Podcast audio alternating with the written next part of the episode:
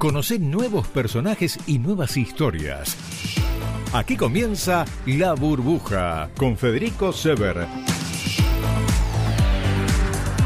Hola, hola, ¿cómo están? ¿Cómo les va? Como siempre, como cada semana, este saludo y este, eh, este placer que me da a mí compartir con ustedes este pedacito, el último pedacito del viernes a la noche. Hoy con dos mm, muy buenos invitados. Uno de ellos se ocupa de la mente, la otra de ellos se ocupa del cuerpo. Em, no les quiero adelantar demasiado. Son dos entrevistas muy interesantes que yo por lo menos pongo, o en las que yo pongo mucha expectativa.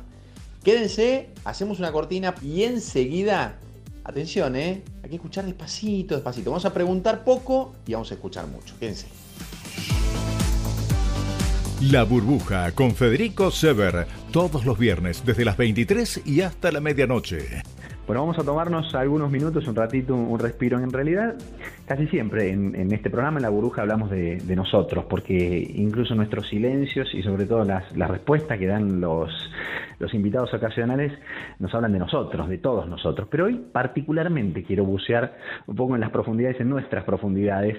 Y, bueno, y estamos con alguien que, suele hacerlo, que lo tiene como, como forma de vida, como método de vida, y supongo que como disfrute también, y es Luciano Lutero. ¿Pronuncié bien el apellido, Luciano?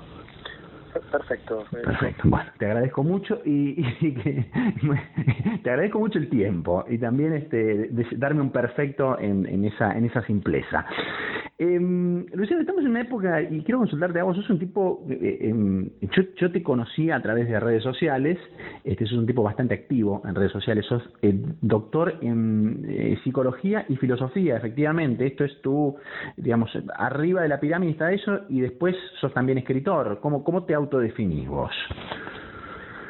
Principalmente como psicoanalista. Después el título académico, bueno, son parte de un, de un recorrido mm. universitario y como docente y tienen que ver más que nada con una cuestión dedicada a la enseñanza, pero lo que principalmente me dedico a hacer es a, practicar el psicoanálisis y me defino como terapeuta, si puedo decirlo así. Y está perfecto. ¿Y para qué sirve el psicoanálisis? Uf, siempre eso va de la mano de en qué momento, ¿no? Digamos, en, hoy en día yo creo que, sirve sobre todo, ¿no? Como para, para trabajar sobre problemas internos, pero en el sentido de desactivar como la respuesta ansiosa a la que estamos acostumbrados, estar siempre buscando algo afuera y sustituir una cosa por otra y pasar de una cosa a otra y decir, no, no era esto, ahora es esta otra cosa, ¿no? Y estar siempre, ¿no? Digamos, buscando, buscando, buscando, ¿no? Y no terminar de encontrándonos, porque eso es lo que uno se encuentra cuando para un poco la pelota y se anima a pensarse a uno mismo, que es lo que más cuesta hoy. Hacernos cargo un poco, en definitiva también no no solo hacerse cargo sino también este ver qué cosas no no son nuestras y quizás también llevamos encima por por cosas que no por arrastre por culpa no por deseos no realizados también no o sea es un poco como la palabra misma análisis implica es es despejar es separar una cosa de otra no y a veces sobre todo te diría hoy en día en este tiempo de de, de cuarentena de pandemia no que para muchas personas esto implicó conectar con procesos internos, ¿no? Yo te diría que muchísimos se empezaron a dar cuenta de cuántas cosas llevaban a cuestas y decían, uh, loco, este era un duelo que hmm. yo pensé que tenía resuelto y lo llevaba, ¿no? Este, hace 10 años, hace 15 años que llevaba esto y me doy cuenta, ¿no? Digamos, oh, decisiones postregadas, ¿no? Que, que, decisiones que estaban tomadas, pero no tan ejecutadas, y pero, así, ¿no? Siempre como hmm. postregando un poquito más, ¿no? A veces buscando algún tipo de... Cuesta mucho hoy en día como no estar no pensarse en términos de, estabilidad o de seguridad que sin duda son cuestiones súper necesarias pero a veces también muy limitantes.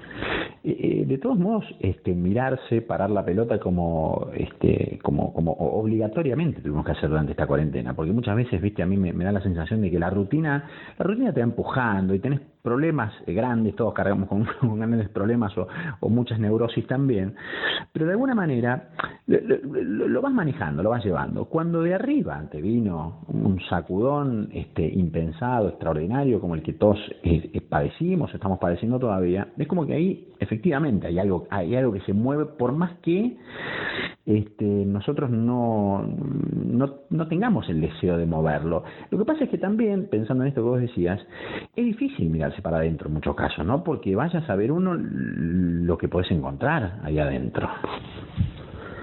Totalmente. Y totalmente, insisto en esta variable temporal porque veníamos con un estilo de vida acostumbrada a, la evasión, ¿no? Claro. Bueno, después lo, después lo hago, después lo dejo, ¿no? Como porque nuestra sociedad de alguna forma nos condiciona, nos lleva a tener que estar como en la, en la ocupación permanente y a veces, por ejemplo, ciertos procesos anímicos, como por ejemplo recién hablaba del duelo, decía, bueno, parar un poco, estar triste, ¿no? Digamos, es, es, encontrarse como improductivo,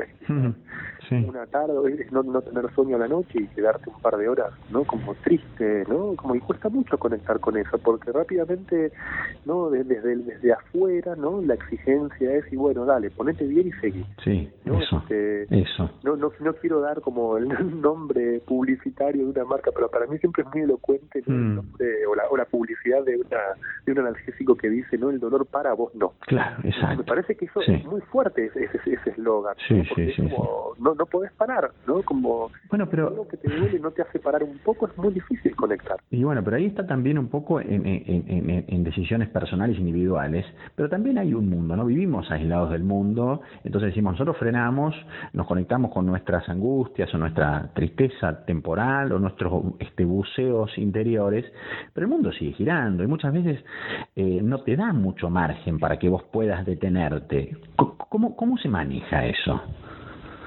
Está buenísima tu, tu pregunta porque justamente no esa es una gran diferencia entre entre la época de Freud y la nuestra. En la época de Freud la gente por algún tema de estos se iba dos meses al campo y volvía, ¿no? Hoy en día no respondes los mails en un día y se, te quedas afuera de todo, ¿no? Sí, sí, se, te cayó, se te, Brutal. Se te, cae, se te cae WhatsApp, wow. el teléfono en tu casa, o sí, sí. tienes 500 mil mensajes. Totalmente. Y, digamos, es cierto que es muy difícil desconectar. Sí creo que, este de hecho, justamente, vos fijate que una, una expresión que aparece mucho en las terapias es que alguien dice, bueno, necesito desconectarme, quiero desenchufarme, ¿no? Digamos, tenemos una, una tendencia a volvernos muy máquinas, a volvernos como a robotizarnos, a automatizarnos, y sin duda es muy difícil frenar eso. También es cierto que no hacerlo es como cuando uno se vuelve máquina, la máquina empieza a chirrear en cierto momento, empieza a hacer ruido, ¿no? Digamos, empiezan a aparecer fenómenos del estilo del estrés, el el agotamiento, el cansancio, ¿no? Digamos, son todas formas de sufrimiento muy... Viste que hay algo yo lo, noto mucho en las conversaciones. Vos le preguntás a alguien, che, ¿qué tal? ¿Cómo estás? Y la respuesta inmediata hoy en día, en el 90% de los casos, es cansado. Oh, soy. soy no, como. Sí. estás cansado? No, entonces, ¿Sabes qué? No, a mí, mira, vos es que, que yo, eh, eh em, hasta hace un tiempo, no mucho tiempo, eh, yo soy muy observador, yo, prefiero más en una reunión este, de mucha gente eh, silenciar que hablar, silenciarme, ¿no? no silenciar a los demás, digo, escuchar, prestar atención, no me molestan los silencios en lo más mínimo. Pero sí, soy muy observador en este punto, que eso que vos decís, mucha gente es la, conexión o, la, el, sacar afuera, sacar siempre un, problema, un, tema, algo que te complicó, o estoy cansado, o mira qué problema que tengo, mira lo que me dijeron, en mi trabajo ya me, estoy cansado, estoy podrido, no se me va a meter la, la exteriorización de lo negativo antes que de lo positivo. Ah, y a mí me da la sensación que, eso te conduce casi a un, a, un, un, estilo, una forma de vida, a mí me resulta muy nocivo. Ahora me encontré también en el último tiempo de ese otro lado y me miro al espejo y digo, che, eh, estoy, estoy en el lugar que yo siempre cuestioné, que miré con desagrado, ¿no? Eh, pero viste que viste que nos cuesta mucho. ¿Cómo está? No, no sabes, para un poquito. Ayer vi una puesta de sol que es una cosa fascinante. Yo no lo escucho con frecuencia eso. ¿Por qué es más fácil hablar de lo negativo que te pasa que de lo positivo? Pues nos pasan un montón de cosas buenas durante el día también. Creo, qué sé yo, a mí por lo menos.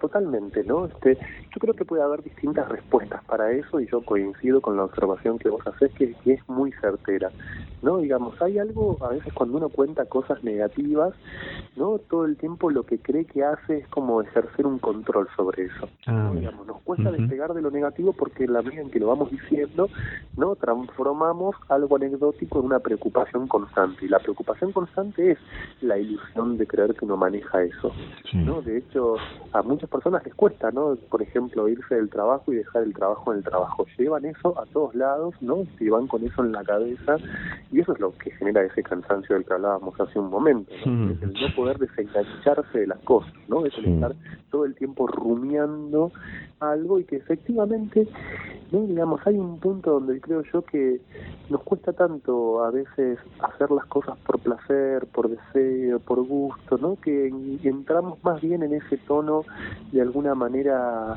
como autocomplaciente, fastidioso, ¿no? Que es, que es toda una manera de hacerlas. Toda una manera. Por ejemplo, es hacer las cosas quejándose. Totalmente. Ahora para... Eh, te, te, une más fuerte. Eso. Que está enganchada, a enganchada. por el reproche o la queja, ¿no? Y puede estar años unido a eso. Yo, yo, te pregunto, claro. Eso es lo principal, que es una de las primeras cosas que alguien empieza a notar en un tratamiento, que, que aquello que lo une a muchas cosas es algo fastidioso, una, queja, un reproche, ¿no? Y que eso tiene más que hacer que uno, es como le pasa muchas veces a las personas, sobre todo en las parejas pasa esto, cuando algunas personas se dan cuenta de que pensar en separarse, por ejemplo, lejos de separarlos, lo que hace es transformarse en una forma de estar unido al otro. Mira vos. O sea, pueden, pueden estar años pensando en me voy a separar, me voy a separar, me voy a separar, y eso efectivamente pasan los años y, la, se transformó en lo que une. Claro, la única coincidencia que tienen es que efectivamente los dos tienen ganas o están pensando en separarse. Mira, mira, mira, qué interesante lo que pensás,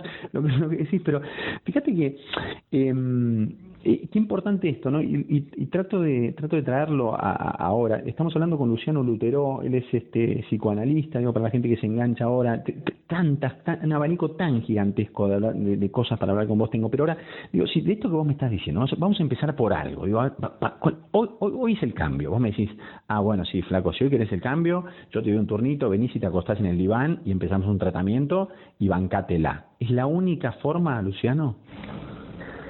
No es la única. A veces, no, digamos, el análisis es parte y a veces ni siquiera con eso. No, este, no es que es condición suficiente. No, yo creo que que sí, este, te diría que no digamos el psicoanálisis nace de un contexto en el que la gente tenía principalmente problemas para realizar sus deseos para asumir sus deseos para reconocerlos en nuestra época el psicoanálisis es un tratamiento para poder despejar los miedos que la gente tiene porque se vive con miedo, ¿no? Digamos, y a veces cuesta mucho.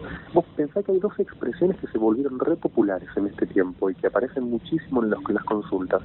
Una salir de la zona de confort, ¿no? mucha gente se en esos términos y el otro es el temor al fracaso, ¿no? el miedo a equivocarme, el miedo a hacer algo mal, ¿no? donde, por decirlo así, se pierde a veces el, el peso o la posibilidad de la experiencia y entonces antes de hacer algo ya quiero saber cómo va a salir, entonces vivo en la anticipación, ¿no? antes de ver qué me pasó o entender qué me pasó, estoy como en un mundo paralelo donde pensando qué va a pasar, ¿no? y esa especie de, de duplicación de estar siempre como en un mundo imaginario donde y si hago esto y si lo pienso no como y eso te saca del tiempo no como yo creo que una de las cosas más importantes de, la terapia hoy en día es que te devuelve a vivir una vida en el tiempo no digamos volvés a tener un registro temporal no digamos dejar de estar como en una especie de abstracción o, o, por decirlo así enroscado en vos mismo no pensando escenarios y mundos posibles sino que te baja a un mundo real concreto y vos te encontrás principalmente con tus limitaciones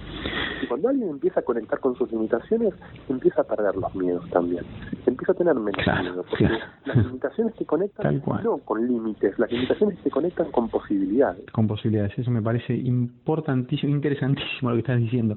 Sé que alguna vez hablé con, con uno, uno de los, de los este, analistas, de los que son muy, mediáticos, ¿viste? Y, y, entre otras cosas yo le pregunté si todo el mundo necesitaba este, este el análisis o el psicoanálisis, y me dijo que no, que, que no se hace preguntas. La verdad que, que, que no, que primero que todo nace a partir de hacerse preguntas, pero lo que, lo que a vos quiero preguntarte respecto del psicoanálisis puntualmente es, eh, digo, ¿cómo, ¿cómo, ¿cómo arrancar? ¿Cómo decirte? Porque, ¿sabes qué pasa ahora? Yo estoy pensando en esto que vos decías, ¿no? Respecto de los miedos y todas estas cosas y, y, el, y el, temor al, al, cambio. Me parece que las generaciones más jóvenes, eh, esa es una barrera que no van a tener. Pero de los miedos, quiero hablarte por este estado en el que estamos pasando todos. Y me parece que, no sé, digo, vinculándolo con los contagios y todas esas cosas, ¿qué, qué pasa con el miedo a, a, la enfermedad, a la enfermedad o a la, muerte? Dos de los grandes temas del psicoanálisis eh, o del ser humano, más que el psicoanálisis, es el sexo y la muerte. Lo, lo han dicho ustedes y, yo no sé si no, no, no viene de la época de, de, Freud o más o menos de por ahí, ¿no? Totalmente. Perdimos un poco. Digo, Freud hablaba de, sí. de la sexualidad y la muerte como los dos grandes temas. Sexualidad y la muerte, dos grandes temas más. Eh, perdimos eh, esto de pensar en cierta este, indisciplina social que hubo. En los últimos días, che, está todo el mundo en la calle, viejo. Está todo, ¿qué, ¿qué, nos pasa respecto de, de nuestra posibilidad de, de, la muerte o del contagio? Es un tema que tiene un, montón de aristas, ¿no? Por ahí yo quisiera dos cositas ubicar, ¿no? Sí. Por un lado, ya que hablabas antes de la sexualidad, lo que Sí. diría como la, la nuestra creo que es una sociedad donde la sexualidad tiene una, aparentemente tiene una preponderancia enorme, pero es muy poco erótica, ¿no? Nosotros perdimos mucho el valor del erotismo en los vínculos, ¿no? Digamos, la sexualidad se transformó para nosotros en una cosa de, de conquista y de ejercicio de poder y bueno, voy a ver si, si consigo que el otro quiera lo que yo quiero, ¿no? Como hay una vieja película, ¿no? Que dice, un personaje le dice al otro, ¿no? Me molesta de vos que usás el sexo para todo, para expresar todo tipo de sentimientos menos el amor. Mira ¿no? vos. Y me parece que es como súper certero, porque la nuestra es una sociedad hipersexualizada, pero que claro, muchas veces busca solucionar todo sexualmente y así lo que hace es deserotizar la sexualidad. ¿no? Por eso hay tanto sufrimiento en la sexualidad hoy en día, ¿no? Y, Mirá. y te diría 90% de las consultas de hoy, ¿no? Problemas vinculares para armar pareja, muchos de ellos. Qué bárbaro. Este, ahora, esa esa especie de, de erotización de lo sexual, por mencionarlo así, ¿no? Haber como perdido un poco de vista como la guía sexual, obviamente lo que lo que se pierde por un lado crece por el otro. Por eso el tema de la muerte se vuelve mucho mayor. Mm. ¿no? Digamos, vuelvo a la comparación con la época de Freud. En la Sí. época de Freud, todos los conflictos principales eran con la sexualidad. Estaban entre guerras mundiales, Sí, claro. ¿no? O sea, claro, no es que ahí no- claro, no- no es que ahí la muerte no estaba cerca. Totalmente. Ahora, nos- nosotros, ahora con la pandemia, obviamente esto se incrementó, pero en general el miedo a la muerte es algo que desde principios del siglo XX, del siglo XXI hasta hoy, estos últimos 20 años, crece enormemente la preocupación por la muerte. De hecho, somos una sociedad obsesionada por vivir mucho y no por vivir bien. Claro, ¿no? totalmente. Eh, buscamos estirar la vida, ¿no? Este, y perdimos la, la calidad, lo que se llama la calidad de vida. Y esto me parece importante para ahora sí responder a lo que vos planteabas, que es por qué esto que apareció, esta expresión que apareció en los medios, la de la responsabilidad individual. Sí. ¿Qué pasa ahí, no? Digamos que no, que efectivamente la gente no se está cuidando, yo coincido con vos, la gente está en la calle, va, viene, que no, digamos, la distancia no se está respetando, los contagios están aumentando, pero claro, yo creo que lo que pasó, ¿no? Es que por un lado, ¿no? Digamos, y esto al menos te lo digo pensando en lo que yo escucho en mis pacientes, lo que ocurrió es que no son muchas las personas, después de 120 días, no son muchas las personas que tienen un conocido directo que se haya infectado o haya Claro, este, atravesado una enfermedad grave. es verdad. De hecho, muchos de ellos conocen a alguien que se infectó y tuvo síntomas leves. Entonces, Sí. eso también psíquica- psíquicamente funciona como, ah, bueno, pero si fulano la tuvo, fíjate que tuvo nada más que una pequeña gripe, Claro. o no se dio cuenta, o fue asintomático. Entonces, Totalmente. ahí hay un punto donde, no por decirlo así, todos los temores iniciales que había Ujú. primera semana, segunda semana de cuarentena, hoy en día con la enorme cantidad de asintomáticos, eso funciona como una especie de gran desmentida. Exactamente. Entonces, eh, lo que está funcionando para muchas personas es el, y bueno, pero al final son muy pocos los que le... Entonces, digamos, claro, es difícil, ¿no? Digamos, este por decirlo así, como tener en cuenta, bueno, por ahí sí, sí, vos no estás en población de riesgo, ¿no? Quizás es posible que en vos la incidencia sea menor o, este, o quizás sean síntomas leves, pero digamos, ¿qué podés producir en el resto, ¿no? Y acá viene otro factor que para mí es sumamente importante para pensar esta cuestión, que es, me parece, a ver cómo decirlo, nosotros venimos socialmente hace un tiempo con una interpretación de la, de la ley muy este, individualista, ¿no? Esto es en términos de sentido personal, no, no tenemos interiorizada la ley como una norma de funcionamiento comunitario. Hmm. Entonces, ¿qué quiere decir esto? Que nosotros cumplimos la ley solamente sea amenaza de castigo. Sí. ¿no? Digamos, o sea, yo este, no estaciono el auto acá, este solamente pasa la grúa. Por acá pasa la grúa, llego, digo, por acá pasa la grúa. Sí, claro. no, tranquilo. por acá no pasa, lo, dejo. Lo dejo, listo. Y, y, así con todo, ¿no? Entonces es como, bueno, pero no este, en última instancia, digamos, si no, digamos, y eso muestra como lo que, desde al menos no solamente desde el psicoanálisis, sino también desde la sociología, autores como Lipovetsky, este, vienen planteando como, bueno, el, el hipernarcisismo moderno, ¿no? Contemporáneo, ¿no? A este punto el sujeto narcisista que todo lo piensa en función de su propia conveniencia, es mucho más egoísta, pero también es mucho más egoísta y mucho más temeroso. Entonces, la única forma de dejar de hacer algo no es porque, por ejemplo, ¿no? Digamos, un ejemplo típico de consultorio de, de hace un tiempo, me acuerdo, ¿no? Que, ¿no? Este, conversaba con unos padres, ¿no? Como sobre la situación de cómo explicarle a un niño que robar no está mal, ¿no? Que robar no es que robar, no es que robar está mal, porque este si, si te agarran vas preso, está mal porque está mal. Tal cual. porque te quedas con algo del otro. Exactamente. Porque en vez de en vez, en vez de vos generar los recursos para conseguir algo que querés, buscas el atajo de sacarle el, producto. Claro, no, no está mal por la consecuencia. En todo caso, la consecuencia será un padecimiento por alguna macana que por la macana que te mandaste, ¿no? La, consecuencia de estar, de estar preso, pero pero está mal de, de, por sí, porque está mal hacerlo. Y porque te empobrece a, a vos. Tal cual. este, por los que te empobrece a vos, porque además eso me parece súper notable, ¿no? Digamos, si, si vos robas algo, no solamente te quedaste con algo del otro, sino además te privaste a vos mismo de generar los recursos para hacerlo. Totalmente. Te empobreciste. Totalmente. Mira, mira qué interesante lo que lo que contás. Bueno, ya, ya no, nos queda poco. Este Luciano, hay, hay em, a, mí me da la sensación de que está bastante eh, despreciado, ¿no? El, el ocio, la vida simple. ¿Se puede conjugar con el pensamiento complejo? Porque, esto que estamos haciendo es, es, hablar sobre el pensamiento, sobre, la, sobre el, sentimiento, sobre lo que nos lo que nos pasa por la cabeza. Digamos, ¿pueden ir de la mano una vida simple, un, disfrute del ocio, junto con un pensamiento de estas características y con la filosofía que vos también, un autor hace algunos años me dijo, mira, ¿sabes qué es lo que le falta a la Argentina? Es más filosofía, más, leer más filosofía. Y yo estuve muy de acuerdo con eso, ¿no? Y, y es como una materia que tengo, que yo le digo mucho filosofía más o menos, no tanto, me gustaría también que sugirieras algo acá a nuestra audiencia y de paso me la me lo anoto para mí, este, pero me parece que es eso, esto de tratar de vivir 120 años, ¿viste? Como vamos a vivir.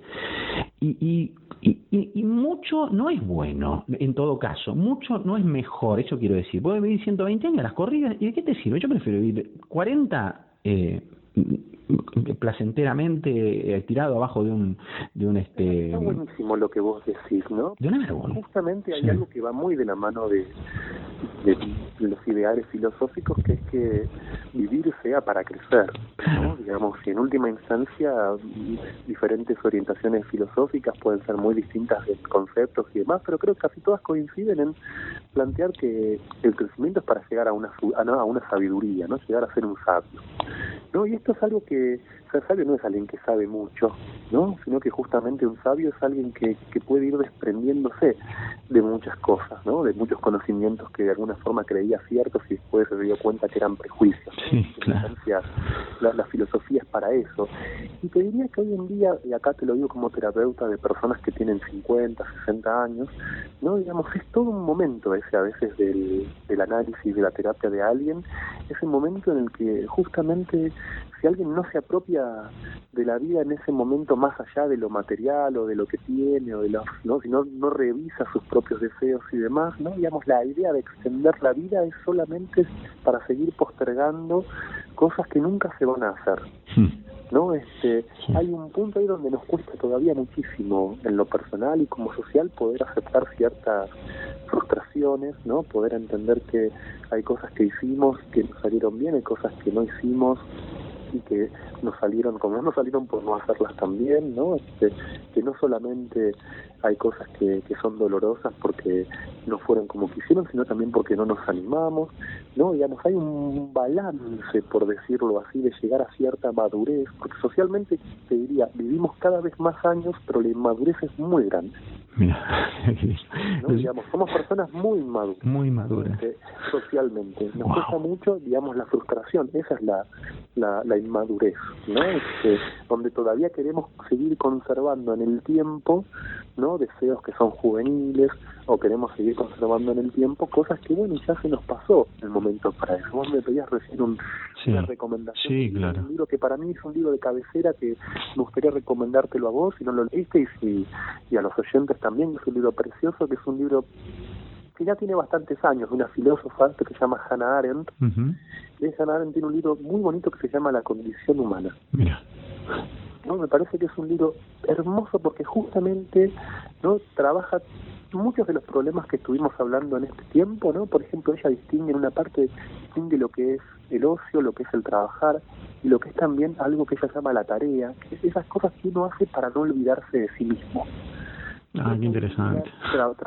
trabajamos todo el tiempo, pero nos olvidamos de nosotros mismos. De hecho, ¿qué nos mostró la cuarentena? Que muchas personas, no digamos, de repente estaban en su casa y decían, no conozco mi casa, no digamos, ¿eh? tengo que conocer mi casa de nuevo, yo tengo que volver a, a sentir que mi casa es un lugar en el que no solamente duermo, me ducho y me voy, ¿no? Digamos, encontrarse con... Fíjate qué loco esto que fue muy propio de esta cuarentena de sentir la soledad en nuestro propio hogar. Claro. eso muestra finalmente que una casa puede no ser un hogar. Exactamente. Cuando uno se pregunta, ¿y cómo, ¿y cómo hacemos de una casa un hogar? Ahí ya se está, uno se está convirtiendo un poquito en filósofo. Totalmente. Eh, ¿Sabes que algunos neurólogos lo, llaman? Eh, eh, ¿Escuchaste hablar de estado de flow alguna vez o no, no, no, no te suena? Sí, sí, sí, escuché nombrar. Eh, estado de flow, eh, no sé, yo en general, como para terminar mis entrevistas, este, suelo decir como, el, lo defino como el momento burbuja, por supuesto que lo asocio al, nombre del programa, ¿no? Que se llama La Burbuja.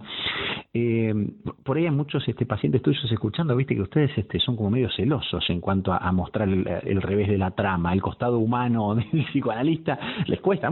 De hecho, que hay algunos que son ultra Hola, ¿qué tal? ¿Cómo estás? Nada, no, un silencio rotundo, no sé. ¿Qué, qué, te, importa en todo caso? Es como, no, te En todo caso, a mí me importa cómo estás vos, eh, que sos paciente, ¿no? A vos paciente como estoy yo, que soy tu, tu analista.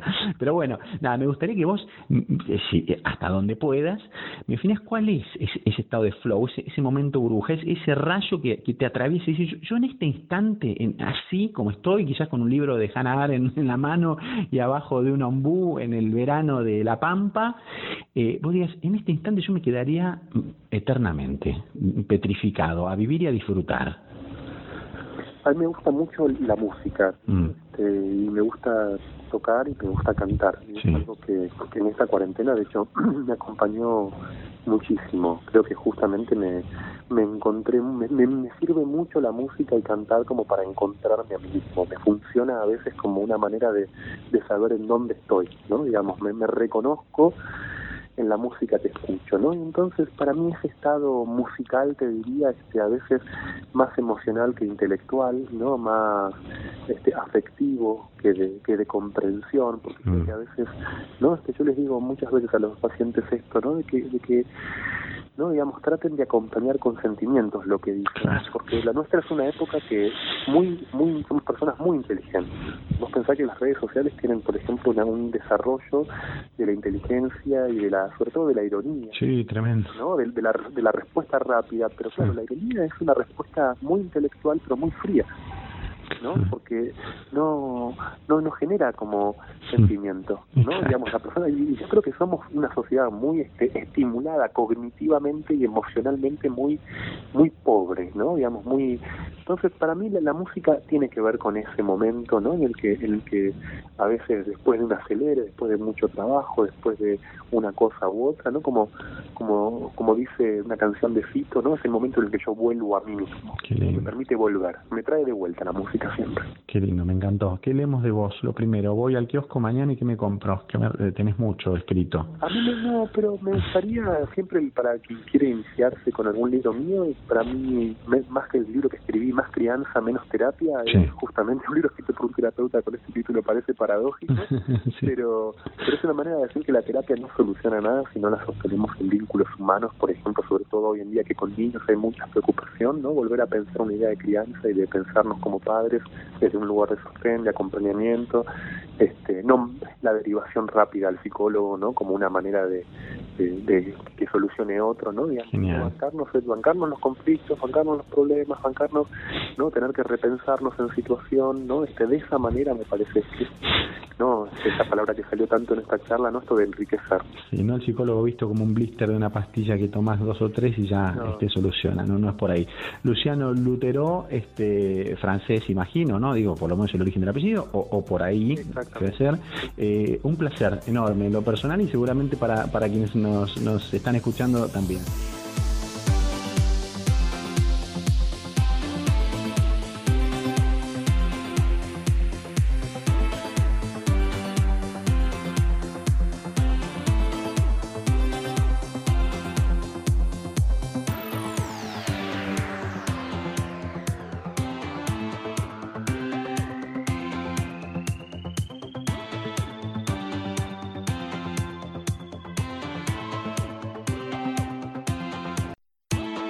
Sumergite en la burbuja junto a Federico Sever por Radio Rivadavia, AM630. Bueno, para esta segunda parte del programa la idea es, em, a ver, no, sé si reencontrarnos, porque quizás algunos de ustedes o, muchos de ustedes no escucharon hablar de ella.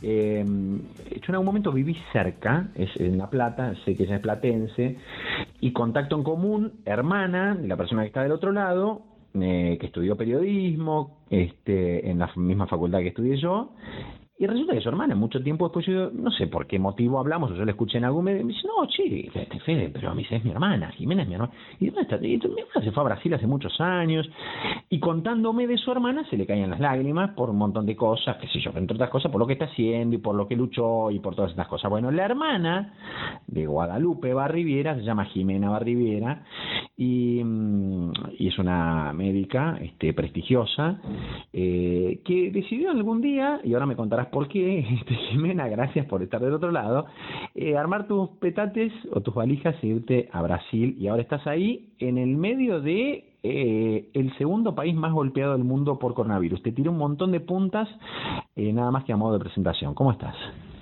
Hola, Federico, muy bien. Bueno, bien. Eh, te fuiste hace muchos años de Argentina. Sí, me fui hace 19 años. 19 años.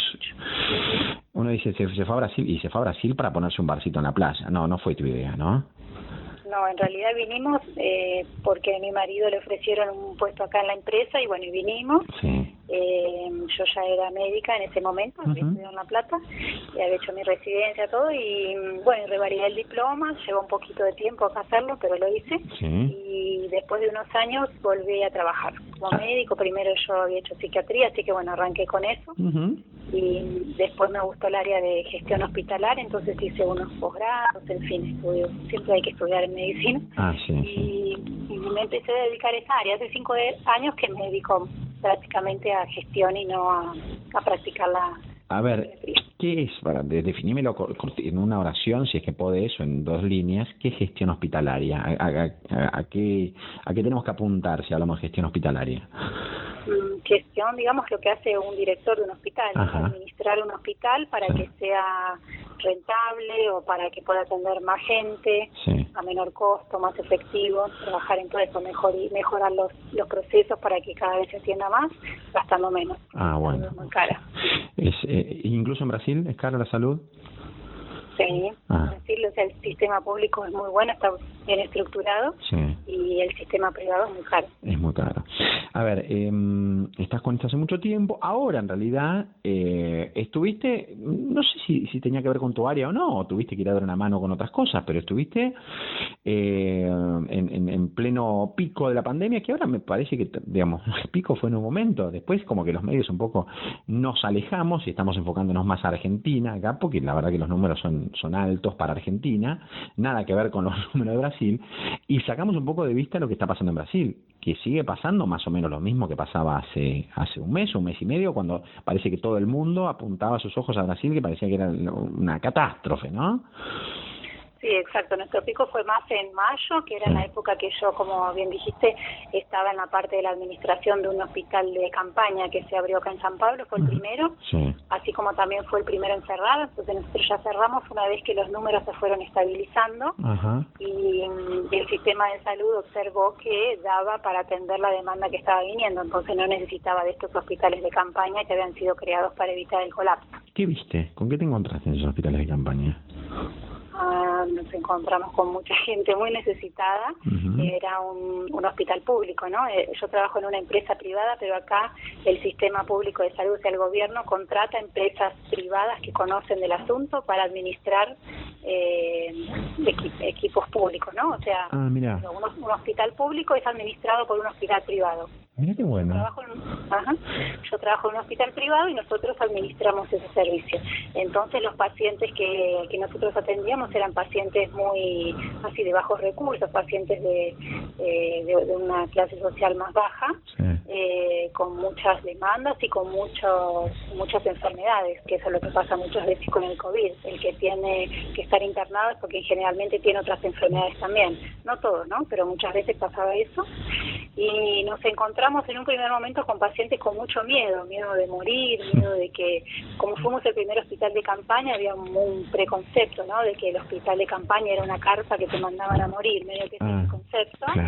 Y tuvimos que trabajar mucho con eh, trabajo, trabajo humano junto con los pacientes, inclusive de que los pacientes pudieran llevar tranquilidad a sus familias y esas familias a los medios de comunicación, ¿no? Porque si no, hmm. eh, era todo contra nosotros, hasta que se dieron cuenta que no era eso. Qué trabajo integral, ¿no? Que tiene que ver con la, es una cuestión este, integral, no solamente la, médica, sino la, psicológica, la, la, la, social, lo sociológica, digamos, todo, una, una conexión gigantesca. ¿Qué, qué capacidad tuvo en, en el momento máximo ese hospital de campaña? Nosotros teníamos 200 camas y el máximo hubo 168 pacientes internados. Nunca, nunca se saturó, digamos. No, no, nunca se saturó. Inclusive en un principio era de esos 200 camas, 8 iban a ser de, como de terapia intensiva para aquellos que se ponían mal. Eh, y como vimos que se, el problema de COVID es que se ponen graves muy rápidos, entonces mm. teníamos posibilidad de, de, aumentar para 16 y decidimos eso. En un primer momento dejamos ya 16 camas de, de UTI que bueno, disminuyó un poquito las otras, pero así nunca eh, tuvimos colapso de ese servicio, pero hubo días que sí tuvimos 10, 12, hasta 13 pacientes, entonces estuvo bien ese aumento, ¿no? Porque si no, ahí sí hubiéramos tenido que tener pacientes intubados dentro de, un, de un pabellón que no estaba preparado para eso. Si vos lo miras hoy en perspectiva, ¿no? Dijiste que el pico fue en mayo, digamos, ¿inevitablemente iba a haber esos números y los números que está habiendo todavía en Brasil? ¿O pudo haberse hecho otra, otra manera, se pudo haber gestionado de otra manera y la cosa no iba a estar tan al rojo como está y como estuvo. Y lo que pasa es que la enfermedad es de un contagio muy alto, ¿no? Entonces, eh, acá hubo, sí, pedir a las, personas que se queden, no era obligatorio, ¿no? Pero pedir sí a las personas que se queden en casa. Eh, entonces, no todos lo cumplieron y por eso, bueno, hubo números altos. Pero bueno, con ese número alto, yo creo que hoy es por eso que podemos mantener eh, y no estar siguiendo aumentando, porque aprendimos, como digamos, que a convivir con A convivir, claro. es eso. Sí, sí, sí. Tenemos todas las precauciones y de cualquier manera hay gente que se contagia algunas porque no toman todas las precauciones, otras porque en algún momento se distrajeron y bueno, y se enfermaron, pero está siendo un número que dentro de los servicios de salud nos podemos atender. Animate un poco más eh, de lo que suelen animarse ustedes, que son en general, digo, ¿no? Hay algunos que se animan a todo, colegas tuyos y colegas míos también, ¿no? Digamos, no es este exclusivo de, la medicina y, que arriesgan un poquito. ¿Vos crees que ese eh, es el modelo, en todo caso, a convivir con el virus hasta tanto no haya vacuna, el mismo que hay hoy en Brasil, el que vamos a tener que este, soportar o tener o implementar acá en Argentina? sí, este, yo siempre digo cada vez que tuve la oportunidad que lo importante es crear conciencia individual mm. Y eso, y eso se va a hacer lo colectivo, ¿no? Porque si cada uno se cuida, sin querer estamos cuidando del otro también. Y eso es fundamental, porque si no cerrás totalmente la puerta, entonces nadie sale. En la hora que la abrís empiezan todos a contagiar y bueno, tiene que estar el servicio preparado de salud para atenderlo. ¿Cómo se, cómo se, sí, pero perdóname, ¿no? Porque quiero hacer un punto acá, porque me parece muy difícil, estando en un punto que es, que quizás, eh, quizás es desde el minuto cero, eh, en un país en el cual la gente culturalmente tenga ese, ese, mm, esa conciencia social, no, ni, ni siquiera hubiera hecho falta cerrar nada, quizás algunas restricciones mínimas. Ahora, se cierra porque evidentemente no existe. ¿Cuál es la clave para crear conciencia social? ¿Es, ¿Es asustar a la ciudadanía? Ah, yo creo que es educación. Es educación. Sí, es educación pero para algunos no conviene que la sociedad sea educada. Claro, claro, ese, no, coincidimos absolutamente, ¿no? A ver, la educación es algo que traspasa todo, digamos, en este, así como en este caso es la educación, en, para un montón de cosas, ¿no? incluso para esto, educación es saber, educación y, y dentro de la conciencia educación también, porque saber que si vos te cuidás, estás cuidando a tus semejantes. Es, educación con respeto, ¿no? Respeto, solidaridad, ¿no? También. eh, pero sin vacuna nos vamos a acostumbrar a esto necesariamente, Jimena. Claro. Es así. Y de las vacunas, bueno, hay mucha expectativa, pero bueno, todavía no está ahí. No, está, sí, y bueno, vos sabés que alguno de los este mm, de los proyectos grandes, no sé si el de Pfizer, me parece que es uno de los que eh, incluye a, dentro del cono sur a Brasil y Argentina, ¿no? Nada más que es Estados Unidos, a un país europeo, Brasil y Argentina, uno de los que están más avanzados, pero ya están empezando a, a, ingresar en la fase 3. Ahora, todos, incluso el de Oxford, que es el, el más comentado, eh, no garantizan la aplicación de la vacuna antes de los mm, primeros meses eh, del año que viene, ¿no? O sea que tenemos todavía medio año por delante sin vacuna, como mínimo. Sí, porque primero falta tener absoluta certeza, ¿no? De que va a tener efectos colaterales y que realmente nos va a proteger y además que eso tiene un costo, ¿quién lo va a pagar? ¿Quién lo va a pagar? ¿Cuál? Para todos. ¿Quién lo va a pagar? Eh, ¿te, te, te enfermaste vos no? No, yo no. No. Pero tuve colegas de mismo de la de la gerencia, ¿no? De, o sea, de la de que estábamos dirigiendo el, hospital, o sea, sin ser los que estábamos con el día a día del paciente, que se enfermaron. O sea, que trabajábamos juntos en la misma mesa. Eh, ¿y, vos tuviste, siente temor el médico o, no? O estando tan ahí en la primera línea de, de combates, como que el, temor es algo que es, es absolutamente secundario. Los primeros 15 días tenía mucho miedo. Ah, mira. Después sí, me fui acostumbrando, pero, pero cualquier síntoma, cualquier cosita que sentís, crees que ya puede ser COVID, sí. ¿Y, ¿y te testeabas o te testeaste, te seguís testeando? No. No. Y bueno, mm, ¿podés haberla pasado quizás o no? ¿O crees que no? Sí, posiblemente. ¿Y no te, no te daría como una tranquilidad decir, bueno, la tuve, no contagio, ya está, genera anticuerpos? Porque ni siquiera también es, es, un, es, garantía, ¿no? Haberla tenido, no generar anticuerpos. Estamos con una etapa demasiado este, embrionaria de todo también. Sí, claro. Eh, ¿En qué estás trabajando ahora, Jimena? Ahora yo volví a mi área de, de, origen, que estoy hace un año en la institución que trabajo, que es un departamento de consultoría. Consultoría. sí. asesoramos, eh, en fin, eh, quien nos contrate, asesoramos en diferentes aspectos. ¿Y vos estás en la parte de, hospitales ahora, eh, asesorando en esa parte? Sí, estoy asesorando en el diseño de dos hospitales.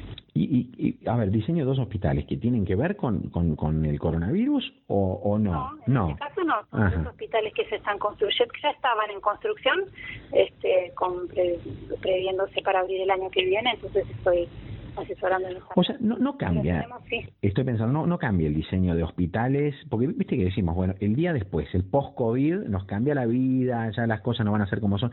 En el diseño de hospitales no hay algo particular que vos digas, no, a partir de ahora, mira, con el COVID, mm, a partir de ahora, esto que pensábamos hacer así, no, no se va a hacer así, se va a hacer de esta forma. No, eh, no. yo creo que no. O sea, que los hospitales que trabajan bien, que tienen los flujos bien diseñados, bien separados, el tipo de patología, sí, van a continuar trabajando así. Que no lo tiene, va a tener que empezar a, a ponerlo. Hay parte, me comentabas en la previa, del, del equipo del lugar donde vos trabajas, está eh, diseñando la vuelta a clases, ¿no? Sí, la vuelta a clases, la vuelta a otros, eh, otros restaurantes, industrias, fábricas. Wow. Eh, ¿y, ¿Y cómo va a ser eso? y estamos eh, se hace un diagnóstico en el lugar para, para identificar a dónde hay riesgos y entonces los ayudamos a construir todos los protocolos, cómo hacer esa vuelta con seguridad, tanto para los trabajadores como, por ejemplo, en el caso de las escuelas tenemos los trabajadores, los profesores, los alumnos, que los padres puedan mandar a los alumnos tranquilos. Tranquilo, sí, se, te mezcla el, portugués después de tanto tiempo, fica tranquilo. Escúchame, y claro, bueno, de todos modos, yo, creo que por lo que te escucho a vos es, independientemente de, lo, de, los programas que haya, eh, acotar, el, el, reducir el margen a cero eh, es imposible, ¿no? Me parece que ahí es donde también entra la combinación entre lo que pueda garantizar el Estado de alguna manera, por lo menos en este tipo de cosas, y la conciencia individual. Claro. Yo estoy acostumbrada porque medicina posibilidad cero es difícil. Difícil. no existe, ¿no? Y cada vez más estamos convencidos de que todo es multifactorial. Entonces son varios factores que actúan para, para que una cosa pase, ¿no? Claro. Que una persona se enferme, ¿no? En el COVID no es diferente. porque en una familia uno se enferma? Hay familias que todos se enferman y otras no, que se enferma solo uno. Hmm hay varios factores. ¿no? hay este no, no hay este como es no, no hay enfermedades sino hay pacientes en definitiva, ¿no? O no hay patologías sino hay pacientes y eso es lo que pasa es que viste que en, este tiempo este Jimena estamos hablando de Jimena Barriviera que es médica, Plate, ¿naciste en La Plata vos Jimena sí? Sí, nací en La Plata, viví en La Plata hasta que me vine acá. Platense, este, estudió en, en, en la Universidad Pública, estudiaste en la Universidad de La Plata. Sí. En de la Plata y ahora en, en Brasil, está Jimena, nos contaba al principio de la, de la charla, ¿siempre en la zona, siempre estuviste en la zona de San Pablo o, o no? Sí, siempre viví en San Pablo. Siempre viví en San Pablo, Una, un monstruo. alguien alguien que cree que, por ejemplo, la ciudad de Buenos Aires es grande, eh, no. hay que comunicarle que San Pablo es un, un, se lo come de un bocado, ¿no? Más o menos a Buenos Aires. Sí, es enorme. Es gigantesco. ¿Cómo, cómo es vivir en San Pablo, Jimena? Qué sé yo, te acostumbras. Es, este, yo de cualquier manera no vivo en San Pablo mismo, sino que vivo en las afueras. Pero sí, San Pablo es una ciudad linda que tiene de todo, como toda ciudad grande, solo que más opciones todavía. Tiene mm. parques, tiene barrios lindos, barrios más, más peligrosos, barrios más arbolados. De todo. Y y tienen, bueno, ustedes en realidad fueron, eh, ustedes, yo digo ustedes, digo en Brasil puntualmente estuvo en el medio porque hay un montón de por ejemplo, digo, en, números tan tan escandalosamente altos para nosotros, la vuelta del fútbol, volvió el fútbol, por ejemplo, a Brasil. Y, hay cosas que no se respetaron, no se respetan. Hay un presidente que no le ha dado demasiada importancia o ha menospreciado también el, efecto o el poder o el peligro de la enfermedad o el poder contagioso en todo caso. Y me parece que eso también es un genera un efecto relax, ¿no? Eh, en, en, la, en la sociedad. Sí, sí, este, porque es el ejemplo, ¿no? Que, que él dio, pero bueno, no voy a meter con esas cosas. No, no, no, no, por supuesto, no, pero, pero digo, este, me, parece que digamos, hay una situación compleja en, en, un, en un montón de, de factores, este, y, y bueno, y, y, y, lamentablemente los números, parece que bueno, Brasil es un, es un país gigantesco, una población exorbitante, exorbitantemente alta, y, y bueno, y, era, y era casi previsible, ¿no? Cuando uno pensaba, bueno, y si, si entra, y bueno, ahora, ahora la India parece que está generando también picos, pero India son 1.300 millones de personas, ¿no? Como que eh, entra un virus tan contagioso. Ahora imagino para ustedes, ¿no? Digo, acá, el otro día yo preguntaba si alguien sigue aplaudiendo a los médicos, y acá, o sea, casi que te diría que no. ¿Cómo fue eso en, Brasil? ¿Hubo, ¿Hubo aplauso a los médicos a las nueve de la noche, como acá en Argentina? Sí, no, no era así una cosa de todos los días, pero yo en un principio la verdad que me emocionaba mucho todo ese respeto que había, esa esa solidaridad, este recibíamos mucho, inclusive en el lugar donde estábamos trabajando, en el, hospital de campaña, eh, desde empresas hasta personas así que hacían en la casa de familia, que nos llevaban tortas para tomar la merienda, qué sé yo. Eh, sí, yo en ese tiempo me quedé en un hotel, por esos tres meses ahí cerquita del hospital, y sí, unas noches empecé a escuchar y salí y había aplausos por las ventanas, música. ¿Te, te, te, te, emocionó? Sí, muy emocionante. Qué maravilla. Eh, ¿Te vas a volver a Argentina o no? ¿Te, te hizo replantear un poco tu, tu vida esto o, sí, pero pero ya no? Volver a la normalidad ya es, es seguir la normalidad pre-COVID. Este, no, sí, eh, me hizo y nos hizo, sí, en familia, pensar sí de, lo importante que es disfrutar la vida, porque nunca sabemos lo que va a pasar. La verdad que ese momento que pasamos, que todavía estamos pasando, fue algo que nadie se lo imaginaba. Este, volver a Argentina, vuelvo de visita, porque mi vida está muy acá. ¿A cuánto volvés? No mucho, una vez por año voy. Claro, claro. ¿Qué extrañas de acá, Jimena?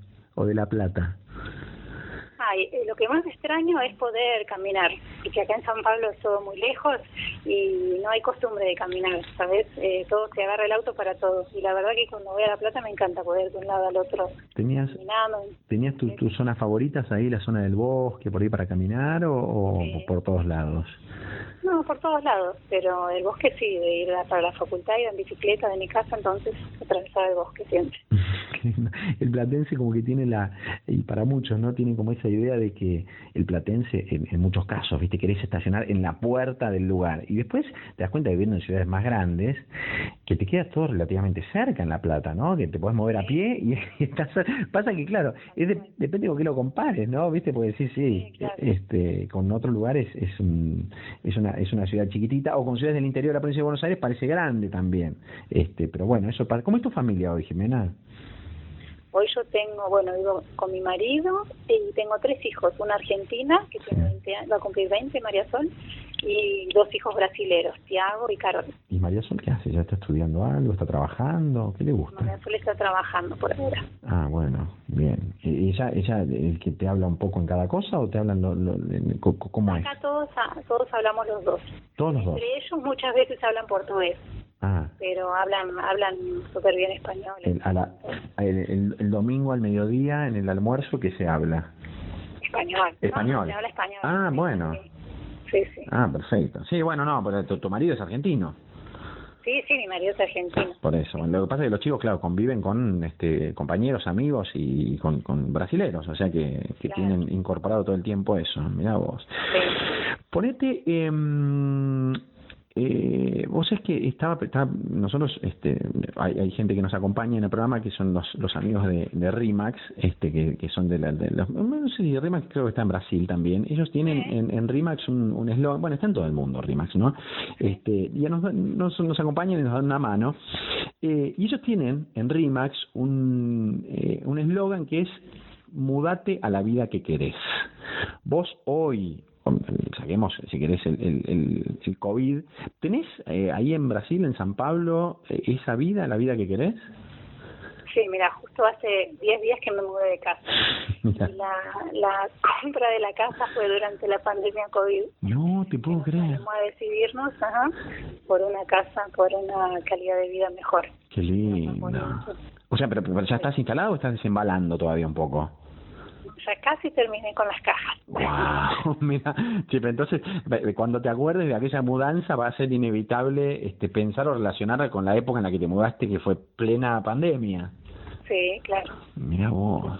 Y estás bien, ahora eh, eh, ah, es como que em, empezás lentamente después de del proceso de mudanza, que es un proceso mm, drástico, dramático, empezás a disfrutarlo lentamente. Sí, tal cual.